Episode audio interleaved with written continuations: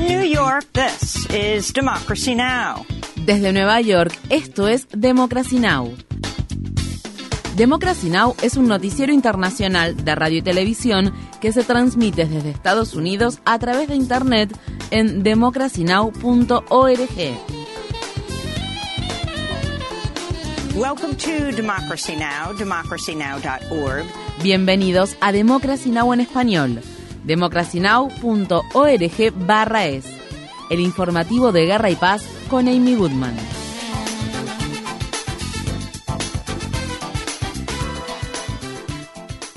El ejército de Sudán llevó a cabo el lunes ataques aéreos contra el grupo paramilitar rival conocido como Fuerzas de Apoyo Rápido cerca de un hospital de la ciudad capital del país Khartoum, al tiempo que las partes en conflicto entran en el segundo mes de enfrentamientos. Existen informes de que los ataques aéreos y bombardeos se han extendido en los últimos días a otras ciudades del país y que se están librando intensas batallas en la región occidental de Darfur y en las ciudades de Bahri y Omdurman. La ONU estima que unas 200.000 personas han huido de Sudán a los países vecinos desde que estalló la guerra en abril y que la gran mayoría de los desplazados son mujeres y menores de edad, muchos de los cuales padecen desnutrición. Cientos de personas que han escapado de la violencia en la que se encuentra sumida la ciudad capital y han huido a ciudades relativamente seguras como Puerto Sudán, ahora enfrentan escasez de alimentos y agua y falta de lugares donde refugiarse de la ola de calor extremo que azota la región.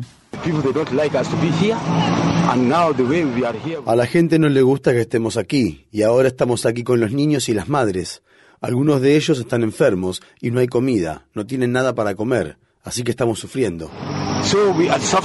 Según se informa, más de 600 personas han muerto desde que comenzó el conflicto, aunque se estima que el número de muertes es mucho mayor. A pesar de que las partes en conflicto habían acordado proteger a la población civil, los enfrentamientos que se libran entre el ejército de Sudán y el grupo paramilitar Fuerzas de Apoyo Rápido en la ciudad de Omdurman se cobraron la vida del destacado cantante sudanés Jadin Gardul. Por su parte, existen múltiples informes que revelan que miembros de grupos armados han agredido sexualmente a mujeres y niñas. En Somalia, las Naciones Unidas afirman que al menos 22 personas han fallecido y unas 450.000 han sido desplazadas a causa de las inundaciones provocadas por las lluvias torrenciales en la región central de Girán. Este fenómeno se produce luego de que una sequía récord haya dejado a millones de somalíes al borde de la hambruna. El gobierno de China emitió alertas de calor extremo en la ciudad capital del país, Pekín, y otras ciudades importantes, al tiempo que las temperaturas alcanzaron niveles récord para esta época del año. Por su parte, en América del Norte, una ola de calor que se ha adelantado a la temporada estival ha batido récords de temperatura a lo largo de la costa oeste de Canadá y Estados Unidos, donde las ciudades de Seattle y Portland reportaron temperaturas récord durante varios días seguidos. El lunes, el primer ministro canadiense Justin Trudeau visitó la provincia de Alberta, donde la temporada de incendios forestales, que comenzó intensamente antes de tiempo, ha obligado a decenas de miles de personas a abandonar sus hogares, ya que se reduzca la producción de petróleo en la región de arenas bituminosas de Canadá. La secretaria del Tesoro, Janet Yellen, advirtió el lunes que Estados Unidos se encamina a incumplir el pago de sus deudas el próximo 1 de junio, a menos que los líderes del Congreso lleguen a un acuerdo para elevar el límite de la deuda nacional. La advertencia de Yellen se produjo al tiempo que los líderes republicanos de la Cámara de Representantes de Estados Unidos rechazaron las propuestas de la Casa Blanca para cerrar varias lagunas fiscales como parte de cualquier acuerdo para aumentar el límite de la deuda. Las propuestas estas tienen como objetivo recaudar más ingresos fiscales de las transacciones de criptomonedas y de los grandes inversores inmobiliarios. El presidente Biden dijo el domingo que sigue siendo optimista en cuanto a que los legisladores llegarán a un acuerdo antes del 1 de junio, una idea que el presidente de la Cámara de Representantes, el republicano Kevin McCarthy, descartó el lunes. Así que no, no creo que estemos en un buen lugar. Sé que no estamos en un buen lugar. Al ignorar el problema y pensar que va a desaparecer, el presidente podría trastabillar y caer en un incumplimiento del pago de las deudas, tal como lo hizo en la frontera.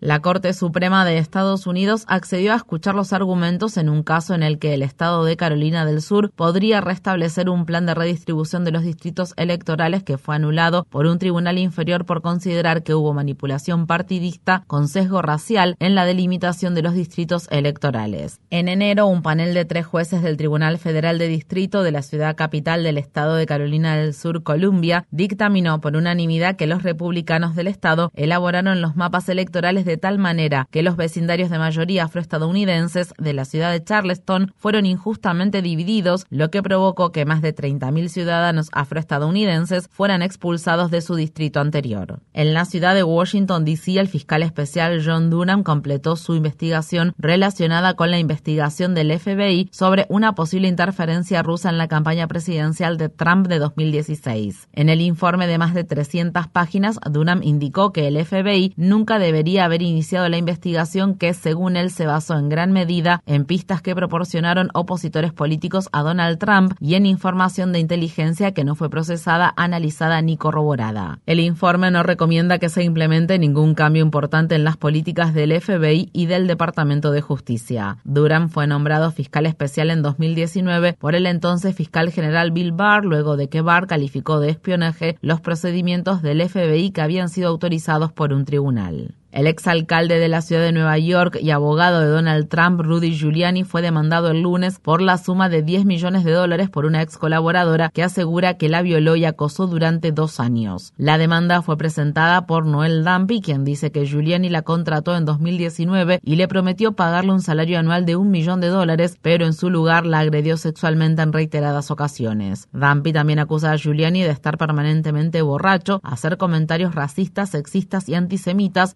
muchos de los cuales fueron grabados. Además, Giuliani supuestamente planeó vender indultos por la suma de 2 millones de dólares con la intención de dividirse las ganancias entre él y el expresidente Trump y le pidió a Dumpy que derivara a su despacho a todo aquel que necesitara un indulto.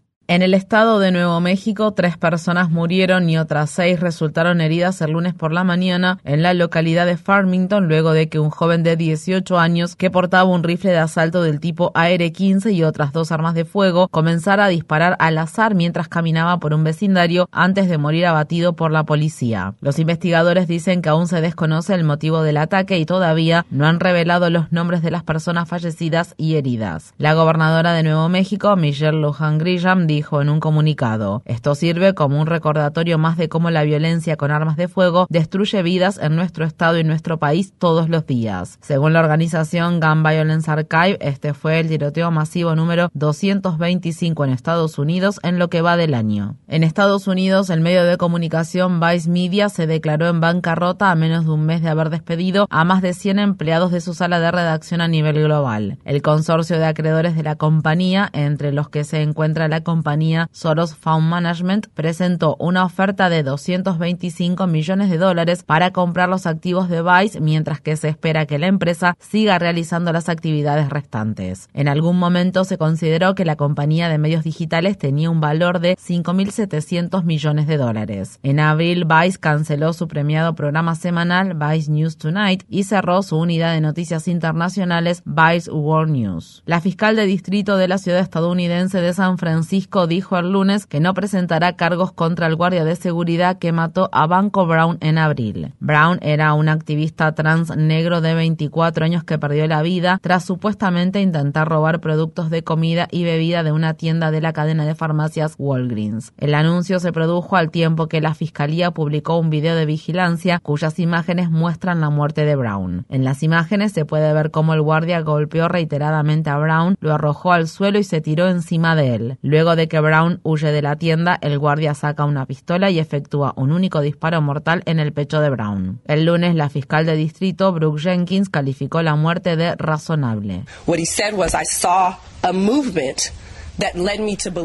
Lo que dijo fue, vi un movimiento que me llevó a creer que algo peligroso estaba a punto de pasarme. Podría haber sido un cuchillo, podría haber sido cualquier cosa. Creí estar corriendo un peligro inminente, y la ley no requiere que yo espere y determine, es un arma, es un cuchillo, es una tijera. La ley te permite tener una percepción y una convicción siempre y cuando ésta sea razonable.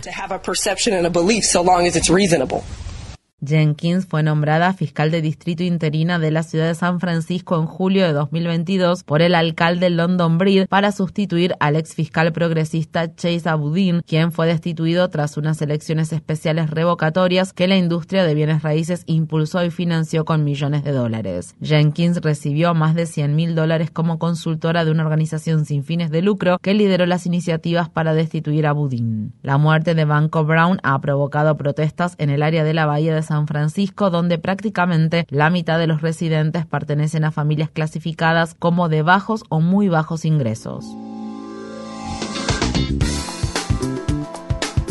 Infórmate bien. Visita nuestra página web democracynow.org/es. Síguenos por las redes sociales de Facebook, Twitter, YouTube y SoundCloud por Democracy Now! es.